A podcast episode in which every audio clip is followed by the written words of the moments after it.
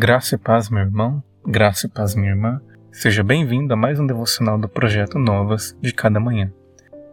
Eu sou Jamil Filho e hoje meditaremos na última virtude do fruto do Espírito, o domínio próprio. Abra sua Bíblia em Gálatas, capítulo 5, verso 22 e 23. Mas o fruto do Espírito é domínio próprio o apóstolo Paulo encerra a lista de virtudes do Espírito, nos apresentando a capacidade dada por Deus ao homem para que esse possa lidar com as inclinações de sua própria carne. Tal virtude capacita o crente a reprimir com mão firme e forte as paixões de seu coração e as inclinações de sua própria carne, vivendo desta maneira de acordo com a vontade de Deus.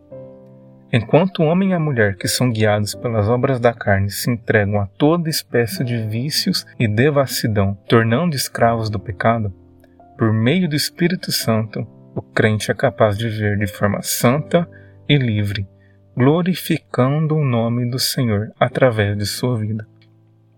Paulo alerta os Gálatas: a carne deseja o que é contrário ao espírito, o espírito o que é contrário à carne eles estão em conflito um com o outro, de modo que vocês não fazem o que desejam.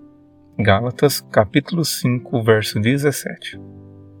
Pelo Espírito Santo somos capacitados para não fazer o que desejamos. Não importa o quão tentador o pecado se apresente, não vivemos mais debaixo da lei, mas debaixo do Espírito. Entretanto, tal virtude não diz respeito apenas à forma como resistimos ao pecado quando somos tentados, mas também se manifesta na forma como reagimos ao mal que sofremos. Não resista ao perverso. Se alguém o ferir na face direita, ofereça-lhe também a outra. E se alguém quiser processá-lo e tirar-lhe a túnica, deixe que leve também a capa. Se alguém o forçar a caminhar com ele uma milha, vá com ele duas. Mateus capítulo 5, verso 39 ao 41. Jesus não está se referindo a uma simples agressão sofrida. Não está declarando que o cristão deve permanecer apático e passivo diante de um ato hostil. A questão apresentada pelo Mestre aqui é outra.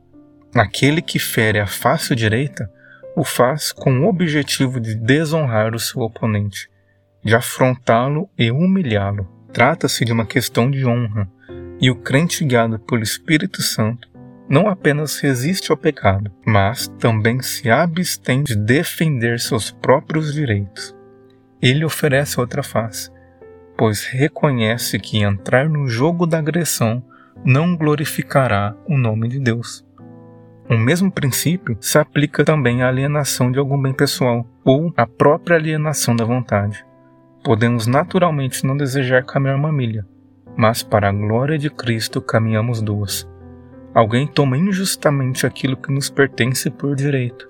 No entanto, ao invés de reagirmos na mesma moeda, entregamos também a capa.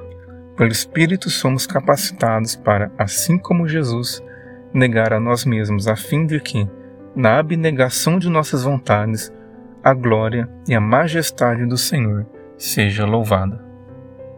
Diante disto, ore comigo. Pai, ajude-me a dominar minhas ações e reações.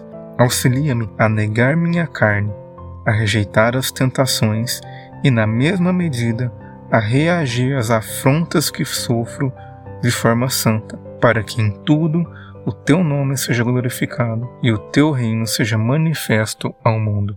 Oro em nome de teu Filho Jesus. Amém. Muito obrigado por acompanhar mais um devocional do projeto Novas de Cada Manhã. Encerramos aqui esta série de devocionais.